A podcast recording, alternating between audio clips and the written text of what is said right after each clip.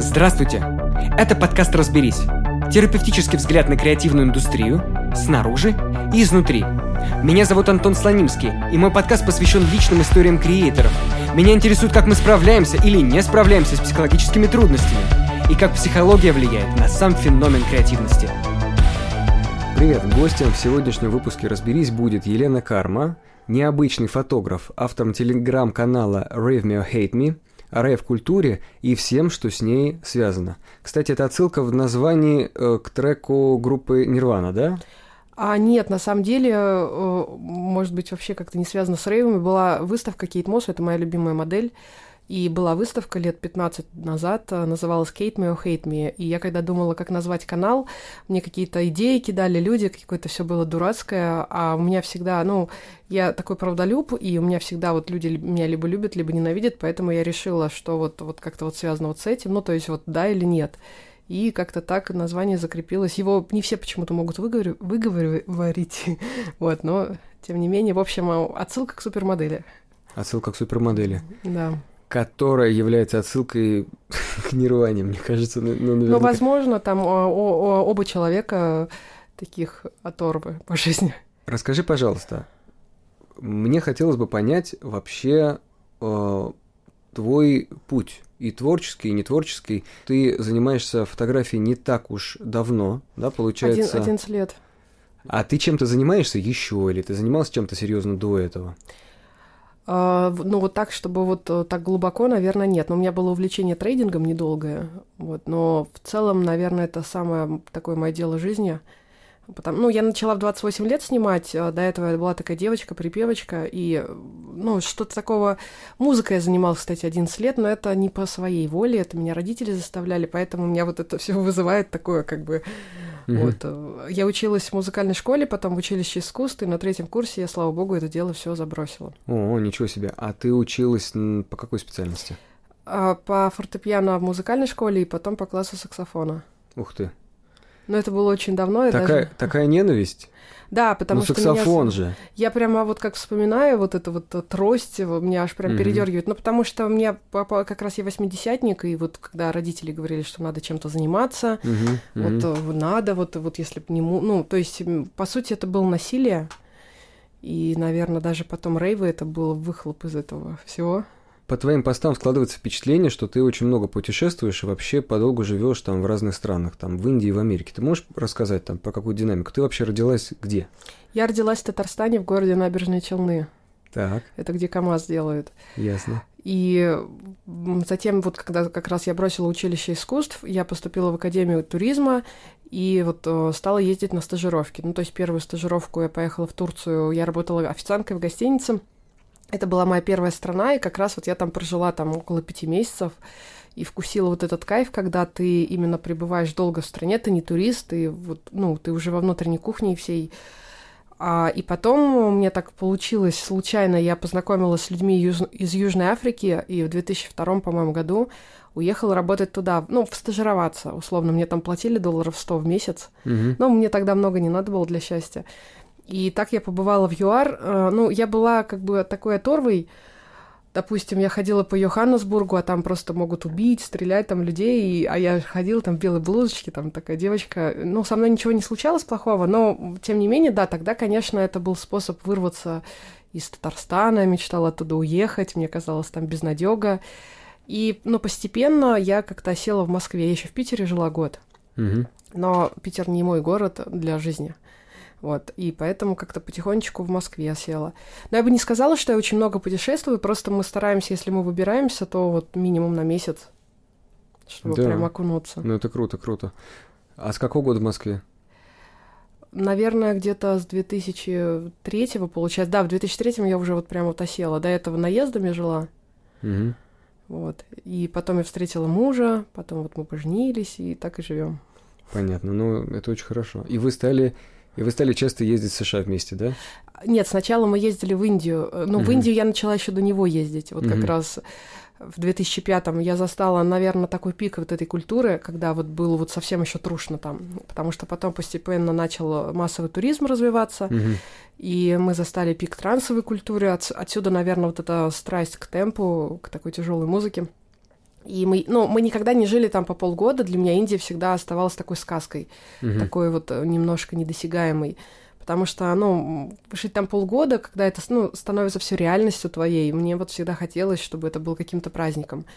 И потихонечку, ну, мы ездили, ездили, ездили, наверное, лет 10. А, постепенно мы стали замечать, э, что ну, все хуже, хуже контингент, какие-то люди там с крестами, ну, буквально золотыми ходят. А мы застали еще время, когда мы там тусовались с дочкой Мика Джаггера, Джей Джаггера, то есть там, ну, такие личности легендарные, и ты их мог просто встретить, там Брэд Питт ездил с Анджелиной Джоли туда.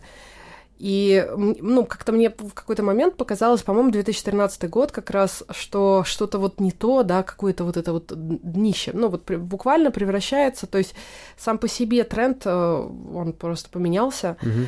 это перестало быть модным, то есть вот угу. эта вся йога, она перестала быть какой-то недоступной, все это появилось здесь, и как раз я ну, уже на тот момент три года занималась фотографией, у меня очень долго не получалось. То есть вот мне прям все говорили, что все вот говно ты снимаешь. Вот я училась в модных школах, и я все думала, ну как же так, ну, мне, ну неужели я такая тупая? И вдруг в какой-то день прекрасный мне на Фейсбуке пишет чувак, э, говорит, привет, я Чарли Веслер, продюсер из Голливуда, мы снимаем «Тупой еще тупее 2», ты не хочешь приехать? Ну, я подумала, что вряд ли он хочет меня убить, зачем тогда из России вести человека, ну, тем слишком более... Сложно. слишком все сложно, да. Загуглила его, э, пошла получать визу, так как я была уже взрослая замужняя женщина, мне тут же ее дали, и я полетела в Штаты. Штаты я не любила никогда, потому что, ну, мне не близко. Это какой, это какой год? Это 2013. Угу. Ну, я сейчас, кстати, спрашивала его, как он меня нашел, он не помнит. Угу. Ну, или говорит, что не помнит. Но я тогда снимала fashion и рассылала в разные зины свои съемки, то есть где-то угу. мы там в Англии печатались, публиковались, ну, то есть где-то это теоретически могло всплыть, грубо говоря, угу. у него. И мне просто, ну, мне не близок менталитет американцев, ни их политика, ни их развязывание войн, то есть, ну, абсолютно вот негатив к ним в этом плане. И я когда приехала, а, у них снимают в Атланте фильмы, и так получилось, что это была забавная совершенно история. А, я думала, ну, как бы собиралась в поездку, думаю, ну, мне же надо прийти красивой, я же русская женщина. И я решила, что я возьму с собой белую футболку, джинсы и красную помаду. Вот, то есть для меня это какой-то... Ну, я вообще люблю яркие помады. И э, я познакомилась с Джимом, все было здорово. И вот на второй день съемки там вот еще с ним второй актер играл. Вот я не помню. Я его, кстати, не взлюбила еще с самой первой серии, когда вот я маленькая смотрела первую часть. В общем, ну, второй там такой постарше. И вот я снимаю там в метрах, наверное, не знаю, ста от актера, и вдруг съемки прерываются, и ко мне бежит Чарли, вот этот продюсер, и говорит, уходи отсюда. Я говорю, а что случилось? Он, ну, он говорит, что помада. И я бегу в туалет, стираю, она не стирается. Вот эти вот стойкие помады, которые держатся там по 8 часов, и у меня просто случается истерика, я, ну, я не понимаю, как так, меня выгнали со съемок фильма, ну, вообще это голливудский фильм, и они мне просто просят уйти. Я заперлась в какой-то гримерке э, с какими-то актерами, не знаю, там, сижу, рыдаю. Заходит его помощница, продюсера, и говорит, слушай, а ты не хочешь сегодня в Нью-Йорк улететь, а не послезавтра? Я говорю, ну, вообще охренели, ребят. И, в общем, я ушла. А, да, Подожди, тебя выгнали, потому что ты пришла накрашенная. С красной помадой, да, то есть красная помада это мощь, она может остановить даже съемки голливудского фильма. То есть вот это угу. вот действительно сила. Ничего и, себе. А, ну, на самом деле, я думала, зачем этот продюсер вообще меня позвал. Там еще была какая-то девушка, которая в массовке снималась. Ну, понятно. Ну, позвал, что, бэкстейдж фотографировать? Да, бэкстейдж. То есть у них там угу. были фотографы, у них были какие-то модные кофры за 10 тысяч долларов. Кстати, сам человек, вот этот Чарли Веслер, если потом интересно погуглишь его, у него там бабушка, дедушка, там русский еврей, польский еврей, то есть у него корни, в общем, сюда идут. И, в принципе, это просто такой американец, который зарабатывает деньги. Ну, и вот, ну, что с, с мои 2000 долларов за билет, это ерунда там, потому что у Джима Керри 50 тысяч долларов в день зарплата. То есть просто вот сидит, развлекается человек, там, на приглашал каких-то людей, прилетели угу. все. Ну да. Вот.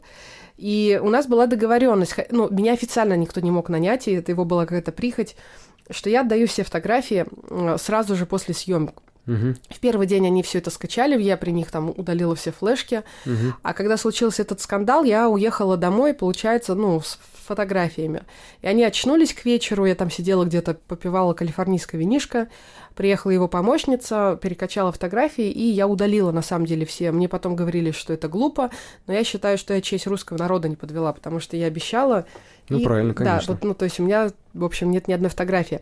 А потом они меня звали, а, ну, они мне на следующий день сказали, что, типа, приходи просто погулять, а я обиделась на них. Я говорю, не, ребята, вы мне как бы очень так прогнали, некрасиво.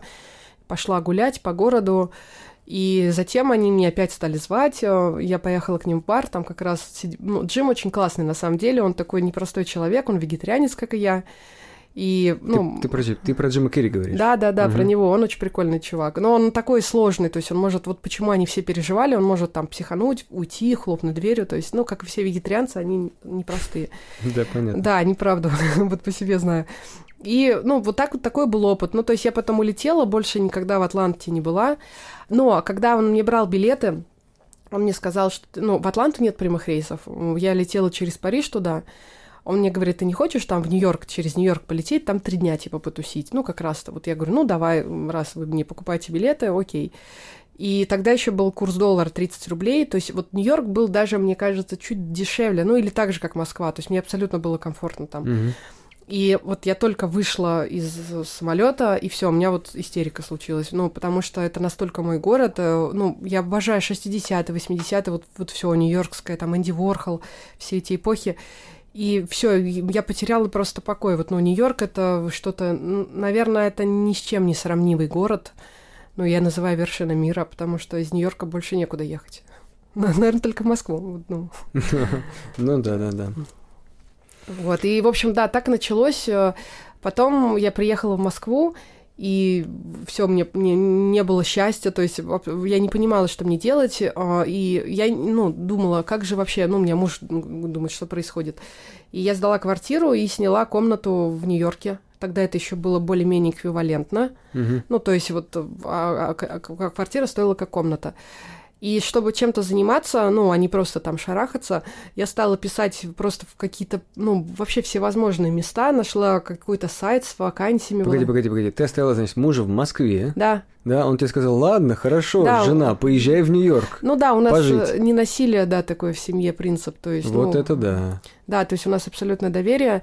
И я стала писать в какие-то волонтеры, ну, потому что моя виза B1, B2, она там позволяет просто какие-то деловые встречи и туризм. Мгм, мгм. И меня взяли в Бронксе в какой-то там вообще социальный центр э, снимать. Но я написала, хотите, я вам приеду, буду два месяца снимать. Они говорят, давай. Вот я туда поехала. А, И я сняла из-за этого комнату в Бронксе. Я и не знала, я не смотрела этот фильм про Бронкс, я не знала, что там просто, ну, вообще ужасно. Вот, и это все, конечно, ну, там, конечно, не везде, а, не во всех частях, но есть такие части Бронкса, г- где нет даже кафе. Мгм. Вот, там действительно страшно. Но у меня не было ни одного знакомого человека в Нью-Йорке, кроме владельца ресторана, э, где я вот первый раз жила три дня. Там как раз, ну, индийский ресторан, я сразу туда пошла на знакомые запахи, и все. И мне дали контакт фотографа. Ну, конечно, не совсем просто фотографа, он второй в истории, кто снимал вообще для Конде Наст. Это для Vogue, вот для Harper's Bazaar американских. То есть это, по сути, великий фотограф. Вот, и мне дали его Facebook, я ему написала привет, и он мне ответил. И вот, собственно, ну, я очень благодарна этому человеку, потому что он мне показал Нью-Йорк изнутри. Мы были у БГ на квартирнике там, да, то есть мы были у Эрста неизвестного в студии, я еще его застала. Он мне целовал руку, сказал, что я запомнила. подожди. Зафиксируем этот момент. Узнать Нью-Йорк изнутри – это сходить к БГ на квартирник. Ну да, И к Эрнсту не... Нет, Эрнст неизвестный, ладно, уже давнишний житель Нью-Йорка. Это... Но к БГ... Ну, ладно, окей, хорошо. Да, БГ тогда было, ну, это был прям такой квартирник в Сохо, ну, в Сохо рядом прямо с Чайна-тауном, тоже такой контраст, то есть там какие-то за доллар кафе, и просто я попадаю в какую-то квартиру, просто нереальные, там какие-то произведения искусства висят на стенах, и там сидит, поет БГ. Но я просто не такой фанат его творчества, и, ну, я очень уважаю, я понимаю, что это великий человек, но мне муж потом писал, ты, говорит, вообще понимаешь, где ты была? А, ну, а я там, типа, даже с репертуаром не была знакома. Ну да. Но вот, если знаешь песни «Нью- «Нью-Йоркские страдания», Я тоже не его большой фанат. вот, ну, очень, да, он прямо говорил, какую песню спеть, да, но он прикольный. А Паша просто откуда вот вообще мы попали, почему к нему? Он э, до вот этого всего глянца, он, он ну, снимал, в принципе, всех вот рок-звезд, как раз э, вот из этой он тусовки. Ну, э, ну в том, вообще арта, то есть вот Бартенева, там, э, как у нас умер-то оперный певец, Хворостовский, да? Да, да, да. вот он, вот в основном он все афиши ему снимал. То есть вот он просто в этой тусовке, и, собственно, поэтому я с ним везде ходила. Ну, как я была его, типа, ассистент, что ли, можно так сказать. Это 14 год, я прям 1 января улетела 2014 -го. Была самая холодная зима в Нью-Йорке за 20 лет. Да, Нью-Йорк это очень холодно. Это вот я не, мне раньше казалось в детстве, что только в России так. Но когда я попала в Нью-Йорк, я поняла, что в России прекрасная погода, даже зимой, потому что это же острова, и там просто лютый. Ну, у меня муж жил, во Владивостоке, он говорит, что вот в Нью-Йорке такая же погода. Угу, ничего себе. Даже на Питер не похоже. Не-не-не, он очень продуваемый. То есть там, по сути, один материк, это Бронкс, а все остальное это острова. И там летом очень жарко, а зимой очень холодно. Вот mm лучше всего туда весной. Ну, я весной ни разу не была, была осенью, осенью прекрасно. Хм, странно, должно же быть влажно, по идее. Ну ладно. Но та- там влажность, да, но там очень изменчивая погода, и вот она очень контрастная. mm Но осень, вот не зря осень в Нью-Йорке фильм. Осень там прекрасно, очень красиво. Это был рост как фотографа, потому что я там э, снимала неделю моды. Но я почувствовала уверенность, потому что как раз вот ну, у меня конечно. не получалось, да, а тут вдруг у меня такой Мгм. толчок. То есть это дало, ну, каких-то навыков, навыки общения с людьми. Ну и бесконечный рост, потому что вдохновение, ну, оно неиссякаемое, потому что ты просто понимаешь, что ты вот попадаешь в город, где вот все самые талантливые люди мира, там, неважно, модели, певцы, фотографы, вот они все там. Ты можешь просто идти в метро, там, со всеми знакомиться, и каждый какой-то вот классный там, ну, чувак окажется. И я там сняла как раз первую книгу «Своя толерантность». Тоже вот у меня знакомый парень, он переехал, как раз вот, если ты помнишь, это, наверное, 15-й год, когда у нас э, по- вот, э, на ЛГБТ очень сильно наезжали, ну, когда ввели закон о пропаганде. Мгм, И мгм. он эмигрировал в Нью-Йорк, да, вот, и человек, который никогда не хотел в Америку, переехал туда из-за того, что, ну, как бы вот он здесь Мгм. ущемленный был в своих правах. И он меня вдохновил как раз э, спросить жителей Нью-Йорка, что такое толерантность, потому что, ну, мне кажется, мы сейчас немного лицемерны во всем этом, ну, я имею в виду общество в целом, то есть мы как-то прячемся за эти все слова, на самом деле не являясь, как бы, ну, скажем так... э, Я не очень понимаю, что ты хочешь сказать. Ты хочешь сказать, что а, мы в России нетолерантны, или ты хочешь сказать, европейцы не искренне толерантны? Да, я хочу сказать, что мы все прячемся за это слово, потому что там, ну, просто принято так якобы быть, да, на самом деле, ну, и гомофобия, она везде есть. Да, да, есть такое, конечно. Я больше да. чем уверен, это нельзя изменить за Нельзя, да, но так особенно... быстро. Ну, и у нас тоже, но и сама по себе Америка, она такая страна, как бы двуличная. Да, это, знаешь, это сложный очень отдельный вопрос, э, потому что это немножко другая культура. Э, В нашей э, культуре искренность является первостепенной ценностью, то есть если ты нахамил, но искренне, то ты более хороший человек, чем если ты не искренне, но вежливо обошелся. Да, вот я, кстати, по этой причине именно не, ну, не переехала, потому что вот у меня была навязчивая идея туда эмигрировать, и как раз Паша, он мне познакомил с адвокатом, который, собственно, все грин-карты делал, и Бартеневу тоже, и Мгм. Паше самому. А, Если ты знаешь, вот а, есть такая категория «выдающиеся люди». Да. Да, да, то есть 10 тысяч грин-карт в год они выдают, и по факту ты можешь, ну, не обязательно быть каким-то великим там художником, то есть просто тебе нужно обладать там, ну, есть перечень э, из пунктов, нужно, допустим, 5-6 иметь там книги, выставки, еще что-то, статья, и ты можешь подаваться при хорошем юристе, ты за год как бы переедешь. Но вот это как раз э, двуличность людей, то есть ты приходишь в гости, тебе даже стакан воды не предложат. Ну, как бы вот я так не могу. Особенно в Нью-Йорке, где люди живут буквально друг на друге. Вот, то есть вот я, мне раньше казалось, кстати, что у нас вот в стране живут в плохих условиях люди, Мгм. но у нас какие-то метражи соблюдены, да, то есть там просто мож- могут жить в одной комнате 10 человек. То есть э, особенно на Манхэттене это какие-то локации, и там просто-напросто, да, это не принято. Как вот у меня подруга есть, Эшли, очень талантливый фотограф, она говорит, что мы не разговариваем о жизни, да, ну, о своей. То есть мы вот просто приходим, посидим, попьем кофе, об искусстве. Вот, поэтому, ну, сейчас вообще все изменилось там. Я даже боюсь ехать после карантина. Знаешь, вот эта машина, она остановилась вдруг. Вот это Нью-Йорк это такая машина, которая, ну, вот эти все бесконечные кафе, то есть вот все время толпа людей на улице. Ты вот идешь, ты неделю только привыкаешь. Мгм. И вдруг вот это все встало. Ну, представляешь, вот на Уолл-стрит, да, там, например, куча арендованных офисов. Эти все люди ходят в кафе, потому что у них у кого-то нет кухни дома. Мгм. Одна у меня подруга, она работает в Daily News, старинная газета украинка. И у нее, она живет в здании бывшего борделя. Но очень прикольное здание десятых годов прошлого века. И, допустим, я говорю, слушай, и у нее нет даже ванны с туалетом, есть общий. Я говорю, слушай, ну вот я бы, например, лучше не доедала, ну вот мне нужно, чтобы у меня была моя ванна. Она говорит, а мне вот так вот. И у нее все рассчитано четко, что вот она с утра пьет смузи, потом она там ест сэндвич, и вечером она вот ест в кафе, и вот, вот это все вплоть до доллара рассчитано. И вот это все функционировало, ну, как швейцарские часы, все безупречно. А тут вдруг встало. И многие люди же уехали из города, ну, очень. А я заметила вдруг, что Чайнатауна не стало. Ну, то есть Чайнатаун это просто вот, ну, не знаю, район, где герой всех фильмов, да, вот. Мгм.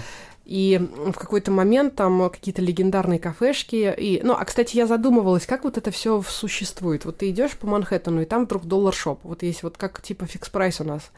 То есть магазин, где все за доллар. Ты думаешь, ну сколько нужно покупать вот этой всей херни, чтобы магазин выживал. А, оказывается, что они там когда-то лет 50, может быть, 70 назад, они оформили все эти люди договора аренды. Это все, ну, сейчас вот закончилось, и новые цены на недвижимость. И получается, что вот эту вот всю культуру, ну, она уже умерла до ковида. То есть у них нет возможности как бы по, ну, по тем же ценам арендовать эти помещения, и потихонечку, ну, вот Чайнатаун, ну, уже тогда его почти не было, не знаю, что, может быть, там какая-то часть осталась его, но вот того прям вот как вот раньше, его уже нет давно. Как раз почему я, ну, полностью отбросила мысль о переезде, ну, потому что грин-карта тебя обязывает там минимум полгода находиться. Вот э, и так-то с американцами ты уже общаешься, вот эти вот розовые очки стираются, да, потому что люди идут по головам. То есть там, э, ну, у меня есть разные знакомые, у меня и грабили там э, мои знакомые, да, то есть у меня есть там дочка олигарха, подруга одна. То есть очень контраст из людей. И когда у меня украли просто 100 долларов в кошельке, человек, которого я знала много лет, я плакала, потому что я думаю, неужели такая наивная дура? Но я просто с таким вот в России, ну, не сталкивалась давно. Даже было такое, что мы прилетели, и там огромная очередь всегда на такси, то есть не, ты не уедешь из аэропорта ни на автобусе, ни на такси долго. И нас хватает какой-то чувак и говорит, типа, пошлите, я вас довезу. Но у меня как-то все вот это вот в голове что что-то не то, мы куда-то идем на стоянку, но нам не давали еще посадку, меня мутит, короче, мне плохо. Мгм. Хотя мы там знаем, как пройти таможню быстро, ну, это уже лайфхаки, э, надо просто идти, где местные. И, в общем, мы садимся в какой-то джип, он говорит, ну, а там как какой-то, я вот сейчас не помню, есть какая-то максимальная цена такси, ну, типа там 100 долларов, по-моему, больше не может такси стоить. Мгм. И он говор- говорит, ну, 120 долларов. Я мужу говорю, ну, поехали, как бы, пофиг, ну, 20 долларов, зато мы сейчас. И, в общем, мы едем, мне плохо, вот э, также доезжаем до Квинса, это не очень далеко, где мы жили. И э, странный такой момент, то есть э, он открывает двери, э, муж говорит, и багажник открывает. Обычно же таксисты помогают багаж достать. Я сижу в машине, и свет он не включил. И я помню, ну, я как жена, знаешь, у меня вот все купюры в кошельке, я все четко Мгм. помню. Мгм. Я ему даю 100 долларов, и вдруг он там говорит, а вы мне типа доллар дали. Я ему даю еще 100. И, в общем, потом я не могла досчитаться ну, денег, и вдруг ночью меня осенило. Вот это тогда тот год был, когда меня просто все обманывали. Мгм. И я поняла, что это такой трюк из 90-х, знаешь, когда дол- 100 на доллар меняли. То есть у нас этих всех перестреляли уже людей. Мгм. А там это все практикуется. Вот, вот Нью-Йорк это про это. В Москве тоже можно налететь, просто мы здесь как рыбы в воде. Ну да, да, там... мы уже знаем, как бы, куда не надо ходить, кому не надо Да. доверять, куда не надо садиться. У нас уже прям, ну, на подкорке уже каким образом, где безопасно. А люди, которые приезжают из других мест и ничего не знают, их как раз вот такие вот ловят разводила и Ну, делают. Еще, наверное, главный фактор это разрешенное оружие. То есть, ну, оружие э, это, э, ну, сам по себе вот этот закон, он э, агрессивный. И ты просто, ну, од- однажды я еду в вагоне, и там сидит какой-то тоже афроамериканец, и рядом со мной китайцы, и вдруг он начинает там орать, что там гребаные китайцы. Мгм. И я понимаю, что вот он сейчас вот как вот в новостях достанет Мгм. ствол и расстреляет весь вагон. То есть, ну, у них же у всех оружие может быть. И, ну, как бы там вот очень часто страшно. Ты понимаешь, что ты вообще не, не контролируешь ситуацию. То есть не то, что там ты сталкиваешься с этим постоянно, но просто ты понимаешь, что вот идет человек, у него может быть оружие. Оружие для того, чтобы из него стрелять. Скажи, как ты увлеклась рэвом вообще? Как тебя унесло в это? Потому что сейчас ты как бы презентуешь себя в паблике как рейв-фотограф. Ты занимаешься чем-то еще? Я занимаюсь фотографией, но это не основной заработок, потому что у нас как, ну, даже если ты будешь снимать каждый, не каждую неделю рейва, но на это невозможно просто прожить даже. Ну, догадываюсь, да. Да, то есть у нас в индустрии нет денег таких. Я вообще тусуюсь с 15 лет, просто с перерывами. У меня все время были волны. Но это, наверное, вот это детство, когда меня родители заставляли там музыкой заниматься по 4 часа. Я как вспомню эти гаммы, и это был способ как бы вырваться. Вот, потом как-то тоже у меня была очень бурная молодость, я застала э, как раз эпоху путинского гламура, такую, угу. да, вот этих все клубы, там типа Дягилев. Угу. Потом это все как-то, ну, в Индии транс, вот, ну, я всегда просто пати-гелл была, это, мне кажется, чисто психотип. И потом это все с Америкой, это все как-то прекратилось на много лет, пока неожиданно не попала в мутабор, и думаю, ничего себе, ну, какие-то заводы, ну, все поменялось, то есть из этих гламурных особняков но уже было неинтересно тусоваться, и я стала снимать. Вот, а потом я попала на монастырию, и это была любовь с первого взгляда. Угу, угу. Ну, то есть сразу именно тебя зацепила скорее красота, да? Чего-то. Красота людей, да. Людей. Их свобода, да. Ну, вообще вот э, рейв это такое, мне кажется, ну, можно сказать, что это побег от реальности отчасти, но с другой стороны, это люди вокруг, когда абсолютно вот все понимают друг друга. То есть, ну, это только на техно возможно. То есть, вот если mm-hmm. ты придешь в Газгольдер, там какие-то пьяные там банкиры пляшут, ну, это не то. То есть вот именно техно, это же, ну, музыка, да, кризисная, когда в Детройте кризис, э, вот эти все опустили ангары. И мне нравятся эти люди. Вот, допустим, я однажды пришла в Мутабор, и там а, сразу два человека на коляске. То есть, причем они ну, не знакомы были. Ну, есть питерский Искандер Рейвер на коляске, есть у нас Аня тоже. И я просто ну, протерла глаза, думала, может быть, у меня какой-то глюк, может быть, это, я не знаю, какая-то программа, и какие-то люди сюда приехали. Почему mm-hmm, два человека? Mm-hmm. И я поняла, что, ну, эти люди, вот, они абсолютно свободны. Даже если это вот условно, ну, наивно, да, кажется, что какой-то побег, но... Слушай, я был недавно в Мутаборе, я себе очень плохо представляю, как можно забраться к, к сцене на коляске. Там же сплошные эти лестницы. Да, проходы. просто просишь кого-то на, перенести на танцпол, да, то есть это нормально. Ну, рейв это вообще, где вот при, принятие такое идет людей, каким бы ты ни был, хотя, конечно, у нас тоже есть какие-то там, ну, внутренняя кухня, ну, техно достаточно токсичное сообщество, угу. но, опять же, вот э, если ты измором что-то делаешь, то тебя сообщество в итоге принимает. Потому что, получается, это в идеологии э, вот этих всех тусовок именно такая либеральность да, толерантность. Но я думаю, что это изначально вот именно техно принесло, да, вот, вот это вот, э, ну, опять же, вот, вот когда люди приходили в эти ангары, да, то есть там никто не спрашивал, кто ты, что ты, ты, ну, можешь быть любым. По сути, вот э, ты говоришь, где этих людей встретить, ну, вот я с большей частью нигде не встречаюсь, я понятия не имею, чем они занимаются в жизни, вот это не принято обсуждать, просто ты приходишь и видишь, что вот этих людей... Они же такие яркие в основном. Яркие, ну, есть... всякие разные бывают, да. То есть э, в основном, да, они яркие, но они, как правило, все каких-то творческих профессий. Там татуировщики, музыканты. Вот, как они зарабатывают на жизнь, все, я не знаю, ну, как, как-то. Ну, то есть в офисе их представить невозможно, так или иначе? Есть разные. Ну, наверное. Да, есть разные, есть даже диджеи, кто вот прям в нефтяных компаниях работает. Ну, то есть понятно, когда в 27 тебя уже нет, то, в принципе, до 27 можно еще дотянуть. Да, ну, только, то есть... только находясь на тусовках. Ну, я думаю, что это от психотипа зависит на самом деле. То есть, вот э, если люди такие. Но я сама по части такая же, просто я не умерла молодой, уже слишком поздно, чтобы умирать молодой. И как бы, ну, э, ну, не знаю, но вот есть люди, которые вот, вот им все не имется, им нужно что-то везде быть, движение, движение. То есть на рейве они, конечно, находят себя. Очень тяжело это понять. Ну, то есть мне хочется это понять до конца, но как будто, знаешь, что-то ускользает. Вот есть, а, например, такое явление. Ты понимаешь, такое девиантное поведение? Не совсем. Да. Но это такой научный термин. Девиантный переводится как отклоняющийся. Ну, то есть, а, условно говоря, есть условно нормальные подростки, да, а есть девиантные подростки. Например, преступники.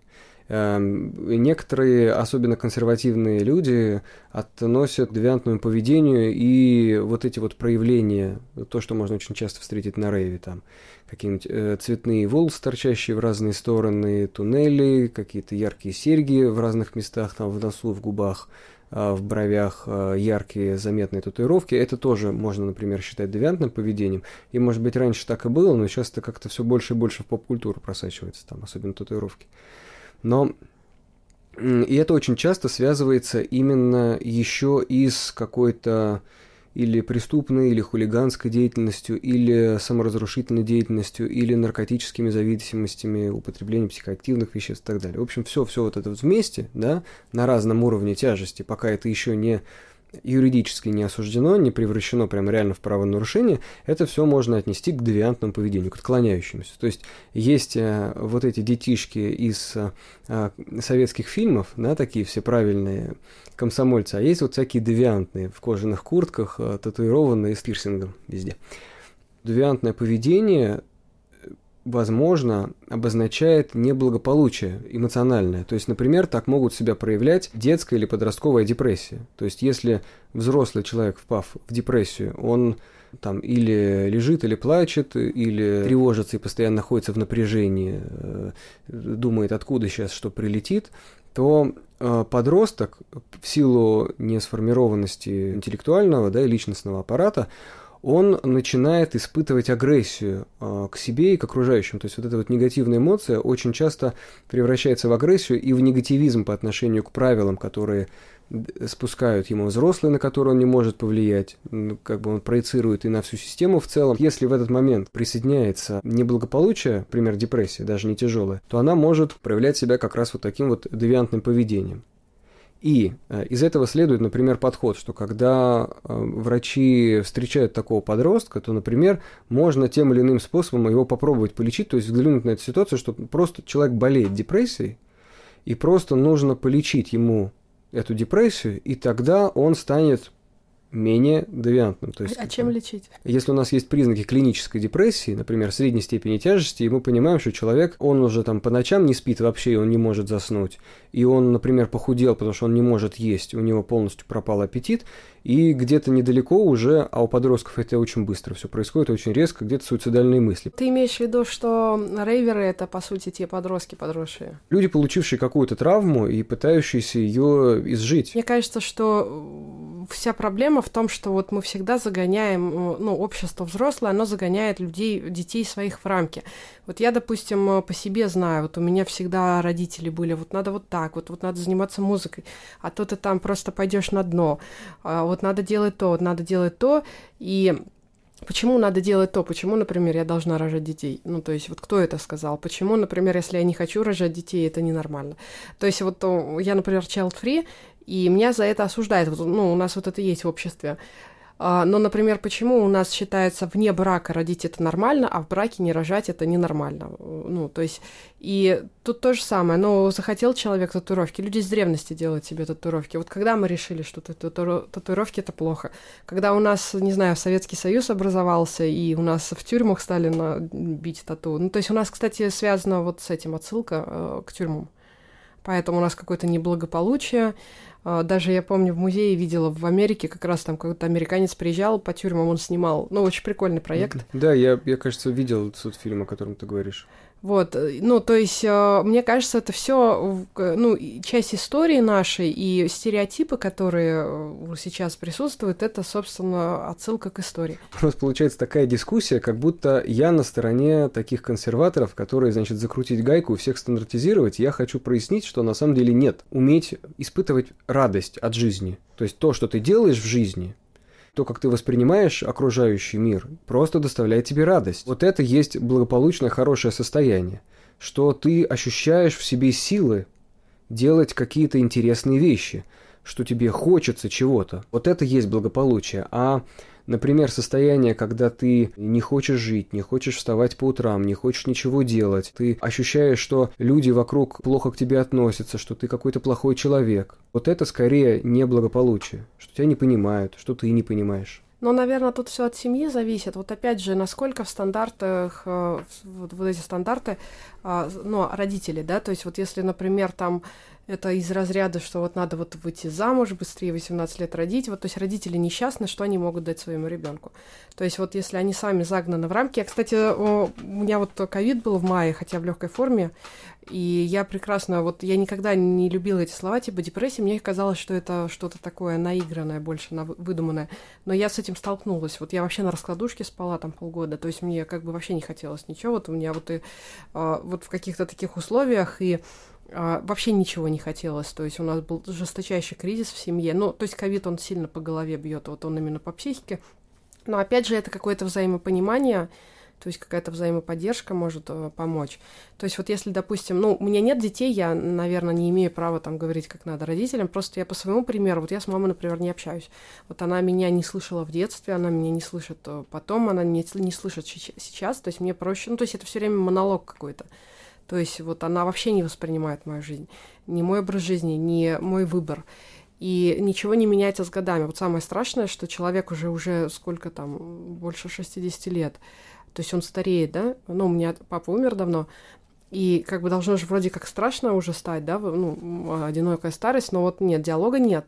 То есть ничего не поменялось спустя года.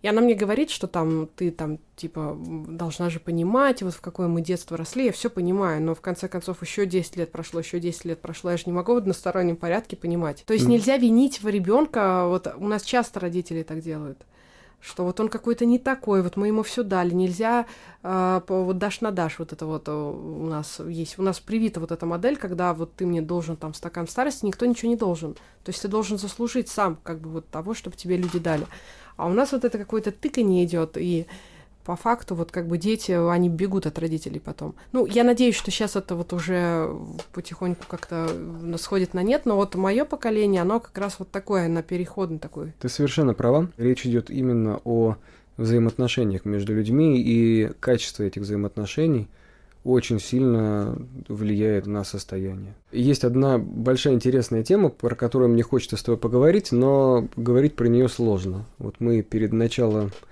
записи про это говорили немножко, там, о, о рейвах и веществах, да? Вот скажи, это обязательно сочетается? Абсолютно нет, и я бы даже сказала, что сейчас, э, ну, гораздо больше, чем в моей молодости, вот таких вот кейсов, когда люди вообще трезвые находятся, то есть абсолютно трезвые, они даже не пьют.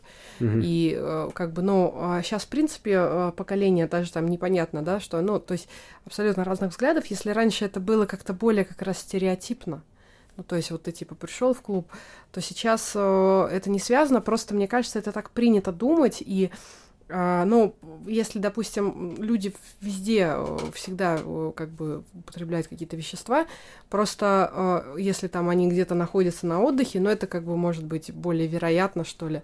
И угу. принято так думать. Но на самом деле взять те же штаты, там просто люди там покурили, там ксанок съели, пошли на работу в банк, выпили пивка в перерыв, еще сели. Mm-hmm. Вот, э, кстати, в фильме э, «Не смотри наверх», там, когда этот говорит, а, э, нет, не помню, как актер. Он говорит, я типа, надо было второй Ксанакс есть, а ведущий говорит, у нас его очень много, больше же ничего не надо, это же лекарство от всех бед. То есть это стереотип. Ну, это немножко такой смешной момент. Ксанакс это, в общем, обыкновенный транквилизатор. Он и, он и в России используется, правда, под другим названием. Да. Вот. Но транквилизатором не, нельзя решить все проблемы. Ну, можно заглушить, да. К сожалению или к счастью, нет. Но, знаешь, ты серьезную проблему ты им не заглушишь. Ну, то есть ты как бы тревогу себе подавишь, вот, но если тревога достаточно сильная, то для того, чтобы ее как следует задавить, тебе придется просто себя усыпить. Ну, то есть, как бы ты, ты будешь э, его глотать, пока не уснешь, а тревога так и не пройдет. Вот, э, но что это за жизнь такая? Поэтому нет, э, как раз э, транки все проблемы не решают человека. Ну это... вот в Америке настоящий бум этого. Это бум просто, знаешь, как бы, это, как я это вижу, это бум желание быть здоровым, желание быть активным, желание быть эффективным, наверное, многих людей он приводит не туда. Касаемо вот именно рейвов, то вот это правда стереотип. То есть я очень много знаю людей, которые вообще вот даже не пьют Не употребляют да, на, на даже рейвах. Не, да, да, даже не пьют алкоголь. И причем они могут сутки тусоваться и, И все равно будет весело, да? Да, ну вот Таня, вот та же вот рейвер на коляске, например, у нее рекорд, по-моему, полторы или двое суток был. Вот она, но а понятно, что человек как бы все равно ограничен как-то, да, физически. Ну, у нас не все как, как бы Uh, все равно какие-то не только в Мутаборе на танцпол там ее перенести, все равно там есть где-то станция метро, ну где вот mm-hmm. да, то есть вот мы с ней встречаемся в центре, например, она живет э, там, где лифты есть, а, она вызывает вот этих вот э, службу, кстати, у нас есть, да, там за какое-то время нужно просто вызвать, и люди там помогут в метро спуститься. Вот, но все равно человек ограничен физически, он не может, как вот мы. И вот она, если выдвигается на рейв, это все, вот уже она там пока не умрет просто. Вот. вот, но благо, например, в Мутаборе есть еда, там замечательные кашки в 6 утра. Mm-hmm. Ничего себе. Там все вег веганское, да. Вот если, например, это клуб, то там человеку нужна вода, ну, по факту, да, там, ну, иногда mm-hmm. еда, если это долгое мероприятие. Если это, например, какой-то лесной фестиваль многодневный, то там вообще другое уже, может быть, одежда ему может понадобиться другая, да, ну, то есть вот, вот разные потребности человека в зависимости от мероприятия. Если э, мероприятие долгое, то там все для комфорта человека должно быть создано, иначе просто у нас оно не состоится. Угу. Поэтому человек может физически сутки выдержать на рейве, если он как бы без сна продержится, то вполне. Надо сразу опустить вопрос, зачем ему там быть сутки, но это, видимо, просто какая-то культурная особенность, да? Если касается рейва, то рейв это то, где вот, ну, нужно всегда быть. Вот, вот, нет, ты можешь, конечно, рассчитать, когда там, например, есть прайм-тайм, есть там начало, есть конец, когда вот, вот ну, рейв это считается это до конца, если не был там, ты не понимаешь, что это все равно ну, когда будет какой-то спад. А, но вот, вот я изучала многие биографии рейв-фотографов, вот они находятся целиком на мероприятии. Ну, как вот выжить, например, как... От и до. Да, от от и до, ну, как-то приспособиться, да, там, ну, ну, физически можно, потом, правда, долго восстанавливаешься, прямо очень сильно эмоционально выбивает себя. Даже не физически, а эмоционально. Прямо я могу на неделю выпустить. Ну, это как суточное дежурство, только с громкой музыкой. Да, ну, привыкаешь же ко всему. Ну, да. Вот у меня как-то было так на рейве, он шел 27 часов, это самая длинная съемка в моей жизни. Хотя я там даже на 4 часа уезжала. Угу. Вот я просто стою, я как бы понимаю, что вроде как вот э, я там чая сладкого напилась, я, ну, как бы, то есть, ну, потому что можно от голода сознание потерять. Это правда, нужно прям следить. У меня там с собой всякая глюкоза, снеки. Угу. А, и вот я стою и думаю, блин, время там типа 10 утра, а все это до 6 вечера. Я думаю, вот 8 часов они все будут, короче. Ну, типа, я, они меня не бесят, все эти люди. Но вот 8 часов, и я понимаю, что мне вот нужно их выключить срочно. Вот я домой, ну, я в центре живу, мне там может даже пешком до, куда дойти. Вот поехала домой на 2 часа, то есть просто нет никого, тишина вообще. И нормально, потом вернулся, доснимал все. Ну, тяж... не, не каждое, конечно, мероприятие, но тем не менее. Ну, это, конечно, это очень физически тяжело.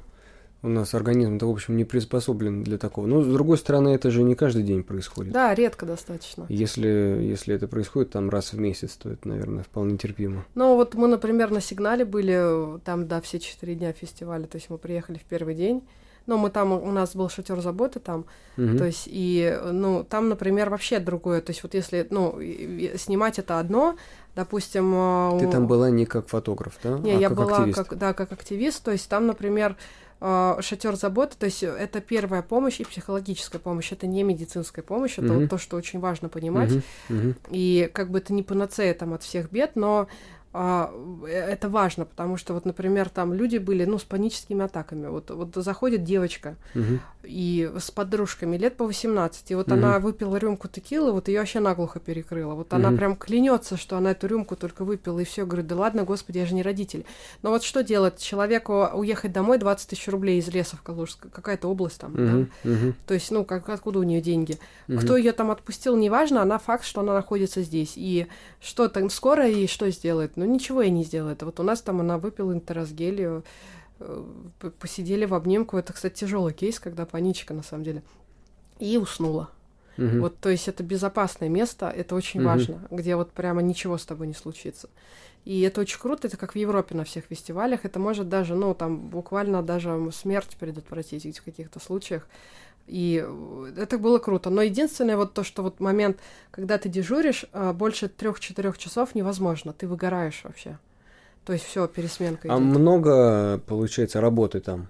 То есть идет какой-то поток людей, которым нужна Ой, на помощь? сигнале очень много было. Я Ну, бы то есть с сказала, какой скоростью это 10 вообще палаток происходит? надо таких. 10. А там было сколько, одна? Одна была, да. Это вообще первый раз, это был такой ну, как экспериментальный уровень, но... А но- кто это? Это наши друзья, фонд Андрея Рыкоева, это наши друзья. Ну, Мгм. у нас есть такой проект Safe. Иностранный, иностранный агент, да, Да, который... ну, естественно, Мгм. как гуманитарное действие. Вот, и у нас, ну, как бы есть не то, что мы просто вот есть такой некий проект Safe Rave, это вот команда активистов. А, Мы все, как правило, тусовщики сами, бывшие, настоящие. Ну, то есть мы прекрасно понимаем эту категорию людей. А в основном поток вот этих людей, нуждающихся в помощи, кто это? То есть с какими они проблемами, я имею в виду, обращаются? А, ну, совершенно с разными. Вот просто от психологических каких-то панические атаки, страхи там у людей, да, но на самом деле много. Они же все молодые в основном там. Ну, может быть какая-то интоксикация. Вот человек перепил, например, вот ему плохо физически, очень плохо. Вот, ну, то Мгм. есть вот, вот, ну, это может быть и физически очень плохо, это может как-то эмоционально выражаться. Э, Мы с агрессией тоже работаем.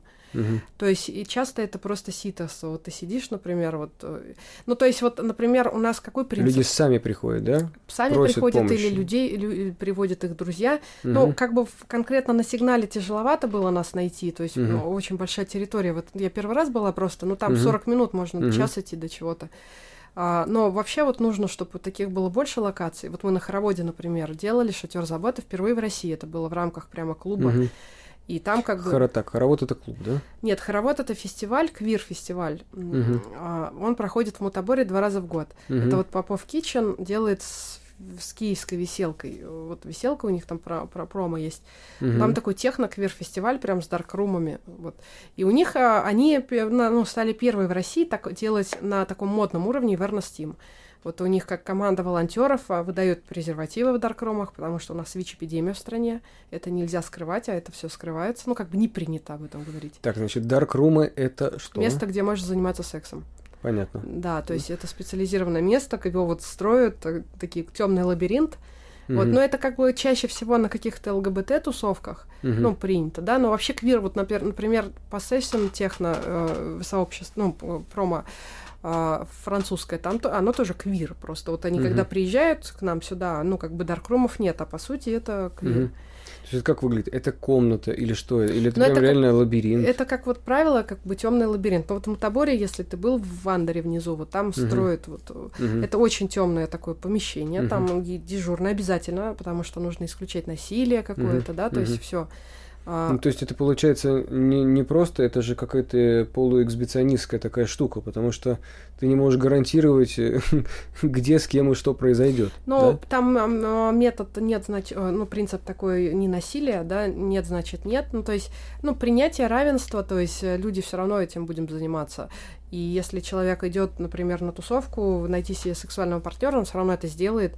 И если это как бы, ну, вот, например, у нас ЛГБТ-сообщество, я общалась просто как раз с людьми, ну, потому что я пришла на хоровод, я поняла, ну, вроде я в тусовке уже давно, и я не знаю, как бы 98% людей думают, что такое вообще. Но это прикольно, как бы ты как Мгм. первый раз. Мгм. И мне объясняли это представители же этого сообщества, что все равно у нас как бы, ну, чувствуется дискриминация еще, им безопасно, да, как вот Ну, они. короче, квир-персоны отдельно от всех остальных тусуются, да? Ты Ну, поэтому вот, хочешь сказать, ты с ними а, раньше не сталкивалась, да? Да, то есть у нас вот, например, просто на технотусе ты не встретишь тех людей, которых ты встретишь на хороводе, там, там же та же бочка, да, вот, ну, потому что как бы они чувствуют себя безопаснее, им как бы комфортно. Среди своих. Да, среди своих, то есть Мгм. даже тот же лайнап, вот у них, например, часто представители тоже. И, ну, сейчас потихонечку это все как бы вот, ну, Так, равенство. так, подожди, line-up как с этим связан? Сейчас. Но часто, например, сами вот из квир-тусовки диджеи, вот, ну, допустим, взять Popoff Kitchen, ну, вот свое комьюнити, прямо сформированное свое комьюнити, абсолютно своя публика. Ты где-то их встречаешь, но, но в массе своей как бы нет. То есть вот они ходят только исключительно на вечеринки этого промо. Ну, то есть это, с одной стороны, понятно, им там, им, им понятно, что они там найдут. Но мы часто просто с Попов вместе работаем и дежурим на их мероприятиях. Вот опять же, э, что делают дежурные? То есть просто шатер заботы это непосредственно, когда есть какой-то safe space, где человек может передохнуть. Так. Это важная опция, потому что, ну вот, если, например, ему плохо или страшно, Мгм. вот ему где-то хочется посидеть. У нас же принцип какой, что типа человек напился, его надо выгнать. Вот его выгнали, и э, это несет угрозу жизни даже. Ну, вот он неадекватный, например. Он где-то, да, то есть его ограбят, его заберет полиция. А так он где-то, ну, то есть спать в клубах нельзя, охрана пнет сразу. А тут есть какое-то местечко, где тебе там под головку плед положат. Мгм. Там даже наденут маску на глаза. И оно безопасное, то есть э, Ну, мы... тебя не тронут, с тобой ничего не сделают, никуда тебя не выпнут, Да. ты в тепле, Да. пока не И- проспишься. а есть еще вот просто дежурные, которые ходят по всем стейджам, смотрят, чтобы Мгм. никто кому не приставал, никто никого там не обижал, чтобы там, ну, не знаю, кто-то там скачет, э, можно ему стакан воды принести. У нас вот, э, ну, вода 300 рублей стоит в клубах, Мгм. но мы все-таки за то, что какой-то запас бесплатной воды должен быть, потому что Ну, иногда... естественно, конечно. Да, потому что, ну, обезвоживание люди же как бы не замечают это. Слушай, а как можно быть против вот этого? Потому что я знаю, что это не, очень популярная тема, и организаторы не так уж легко идут на э, даже если активисты хотят э, организовать там какой-то safe space, да? Ну, да, у нас все-таки наркофобия в стране, и вот этот страх законодательства, ну, то есть, опять вот, как вот ты сказал, Ну, на рейвах там, то есть... Подожди, подожди, смотри.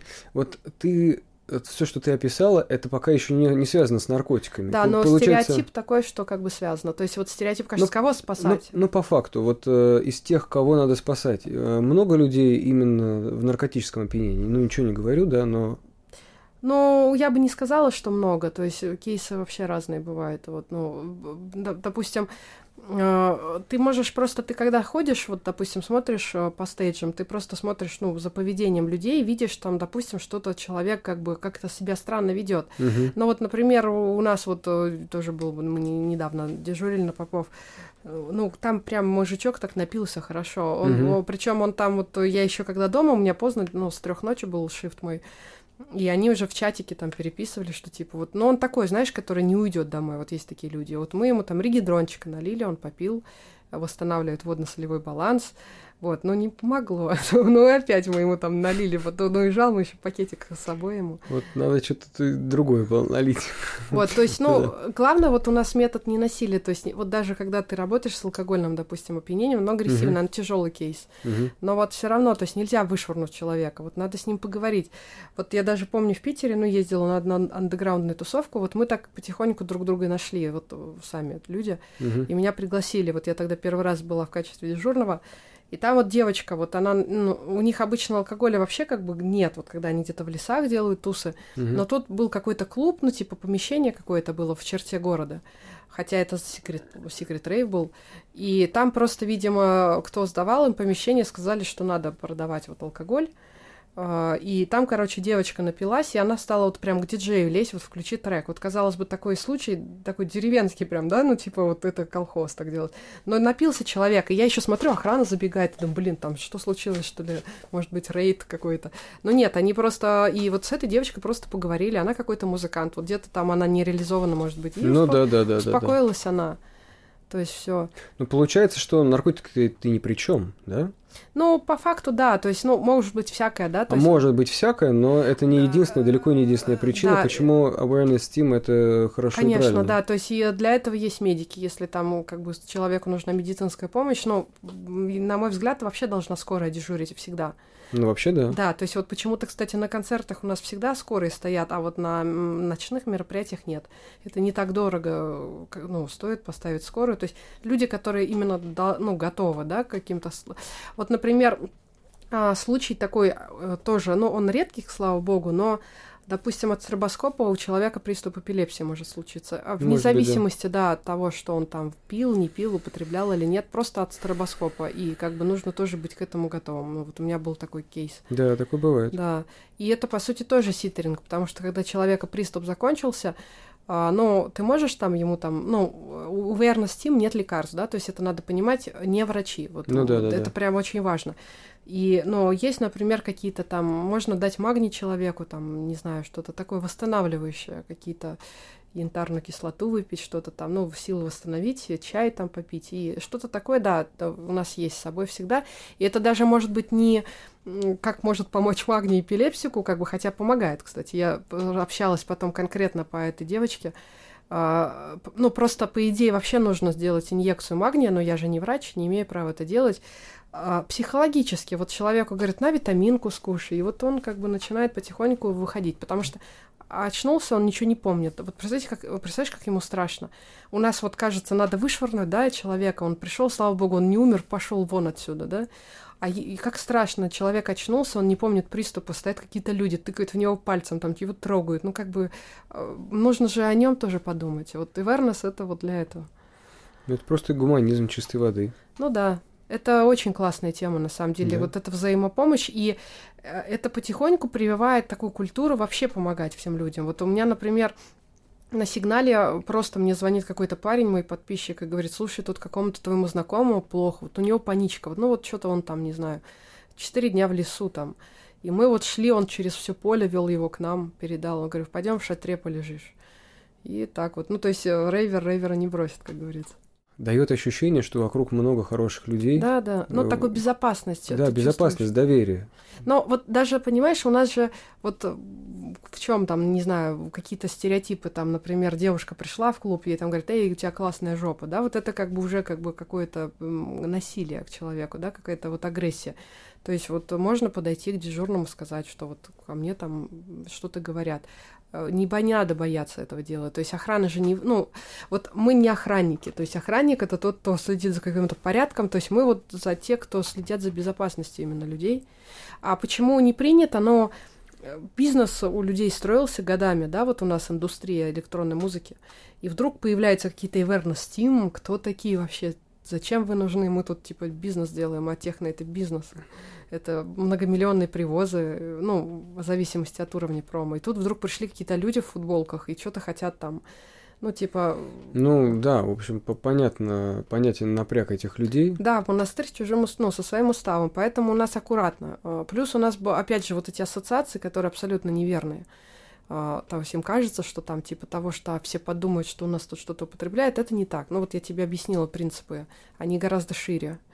Ну да, да, да. Ну, меня ты убедила. Я не организатор рейвов, но меня ты убедила на сто процентов. Вот, но я просто понимаю и тех, и тех, как бы, да, обе стороны. То есть это как вот с властью. Нельзя говорить просто, что она плохая. Ну, как бы надо же понять, почему люди этим, ну, почему люди так думают. Вот когда ты представляешь себя на месте каждого, тогда ты начинаешь как-то более, более толерантно ко всему. Ну, конечно. И, и более того, если тебе удается, во-первых, представить себя на месте твоего оппонента, тебе становится понятно, как тебе с ним разговаривать. И у тебя появляется шанс его переубедить. Если ты не понимаешь, что у него в голове, никаких шансов у тебя с ним повзаимодействовать нет. Да. Поэтому понимать нужно всех. Знаешь, есть очень интересный кейс у тебя. Ты э, написала памятку Рейвера, да? Да. А что там в ней, кстати? Ну, э, мы, мне помогали этот, ее, ее писать. Это я бы не сказала, что это мое авторство. Э, юридически мне помогали составлять, угу. и также мне фонд помог ее отпечатать. Ну, там просто правила поведения, ну, как бы вообще взаимодействие с полицией, например, что имеет право делать, что не имеет права делать полиция, потому что у нас а, страна, где часто произвол происходит. Угу. Но вот условно, например, рейд... Там упор на полицию? Ну, Или на что там упор? Да, там как бы вот на законодательном уровне угу. Э, все. Допустим, э, вот человек пришел в клуб э, и случился рейд, да? Угу. Случился там он по причине, допустим, что вот они там борются, допустим, с чем-то. Угу. Вот они борются все время. Но по сути они нарушили права человека на отдых. Вот если, например, в магазине кража происходит, тебя же не задерживают в магазине, потому что кто-то украл из покупателей, да, там пачку печенья.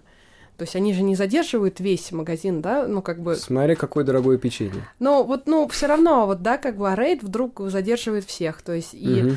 Люди боятся, люди боятся как бы произвола какого-то, люди боятся, что их там будут физическое насилие применять, что их не выпустят. А, допустим, освидетельствование это вот наши любимые выездные лаборатории, это мы очень любим практиковать сейчас, потому что, ну, раньше такого не было, а в моей молодости возили в больничку. А, то должно быть конкретное основание. Вот ты не управляешь транспортным средством, ты не несешь э, угрозу жизни других людей. На каком основании ты должен проходить освидетельствование? Mm-hmm. Должна быть ориентировка конкретно на человека. А, а в условиях рейда не может быть на 500 человек из там полутора тысяч. Поэтому это незаконно. То есть у нас действительно законом не установлено до конца, да, как бы, ну, где вот, вот у нас все вот это вот э, можно. Ну, это в любом... Серая зона, да. Да, в любом законодательстве угу. так. Но тем не менее, нельзя просто так взять и всех вот увести на анализы. То есть не имеет права на это. И, э, ну, есть бот Рейф, но трейд бот в Телеграме. Можно подавать жалобы через него, и успешные кейсы есть. Но, опять же, люди боятся. Вот они подают, потом они не доводят до конца, хотя активисты помогают, могут заполнить за тебя все заявления, ну, то есть все сделать. Это все бесплатно. Ну, смотри, речь идет о том, что полиция говорит, э, пописай в баночку. Да. Э, а ты говоришь, нет, вы не имеете права. Э, какие ваши доказательства? Да? да, то есть отказ от освидетельствования приравнивается к употреблению и наказывается штрафом от 4000 до 14 суток ареста. Тут, как бы, как говорится, твое дело. То есть, если человека, например, что-то находит, да, его ставят на учет, а, он несколько лет, э, ну, как бы входит проверяться. В наркодиспансер? Да, в наркодиспансер. То есть, ну, может быть, дело принципа, например. А так, а так отделываешься четырьмя тысячами? Ну, тут э, да. выглядит, как будто это прям лазейка. Ну, смотря как на это посмотреть, либо это борьба с произволом. То есть, если человек, например, принципиально, ну, я вот за то, чтобы не писать баночку. Ну, слушай, ты знаешь, э, я думаю, что чаще всего 4 тысячи это дешевле, чем на 3 года встать на учет. Но еще 14 суток административного ареста, может быть. Это крайне редкая мера, практически никогда не применимая, потому что, ну, все-таки тут... Так вот этот бот, он может избавить тебя, например, от э, административного ареста хотя да. бы? Да, то есть он может оспорить полностью штраф, даже возврат денег сделать. Вот, отлично. Да, потому что... Получается, ну, отличный бот. Да, э, он вообще, он может просто, если задержали, если там был личный досмотр без составления там протокола, если забрали... Давай еще раз проговорим. Как он называется, этот бот? Rave Not Trade бот. Он успешный вот в Мутаборе, когда было маски-шоу в сентябре 2021 года. 2020 уже, uh-huh. то есть в датах, uh-huh. да, а, тогда вот несколько было успешных кейсов, ну то есть а, юристы фонда помогают, да, вот это все, это все бесплатно абсолютно. Ну а, просто мы не то, что там боремся, там, не знаю, за то, чтобы вседозволенность была, конечно, нет, но просто чтобы права человека были соблюдены. Ну, элементарно у нас же люди боятся полиции. Вот к тебе подходит полицейский, тебе страшно. Ну, да. Это вот, ну, 90% людей чувствуют. Поэтому там как бы вот что имеет право? Имеет ли право, например, э, если такси, вот ночью едет человек в клуб, его возле клуба тормозят такси, они стоят с двух сторон. Да, как бы, ну, ну вот я замечала мотобор, там в 12 ночи, до 12 их нету, как бы, а в 12 прямо стоят такие две. И ты не проедешь, как бы, то есть они тормозят такси. Имеет ли право а, личный досмотр? На каком основании? Ну, если это не какая-то там программа, которая бывает, э, чего-то там то не имеет права это делать. То есть, а у нас люди позволяют это делать, и это тем самым, ну, порождает все больше и больше случаев. Да, я, я согласен с тобой. Не нужно доставлять, э, позволять произвол. Да, если уж есть какое-то законодательство, да, даже несовершенное, пускай оно будет соблюдено. Да, то есть, конечно, нельзя там орать э, 51 статья, да, по-моему, Конституции. Да, лучше, да. лучше не орать, вообще спокойно разговаривать. Да, потому что могут э, сопротивление вменить, это 15 суток ареста, имеет угу, право, да. Угу. Ну, то есть просто вежливо, аккуратно, не надо вообще ни с кем ругаться. Угу. Но, тем не менее, как бы, ну... И ты писала, что после того, как ты сделала вот эту методичку, то у э, тебе какие-то гневные, хейтерские приходили письма? Ну, клетка вообще изнутри охраняется всегда. А, особенно вот техно, я почему говорю про токсичное сообщество, ну вот техно такой средний класс такой, как у меня друг из Питера сказал, не, не, это вообще еще ниже, типа, ну то есть это такие вот просто люди, вот скажем так, обычные люди, вот они не какие-то гламурные, да, там, как в Газгольдер, там, не знаю, за столы за 20 тысяч долларов, как в нулевые это был, просто обычные люди с обычным достатком. И вот как бы вот, да, они тоже воспринимали негативно нас, а, их убедил только вот сигнал их работ. Вот как только крупные фестивали нас взяли, сразу мы стали хорошие и сразу резко полюбили. Даже вот как-то скучно стало немножко.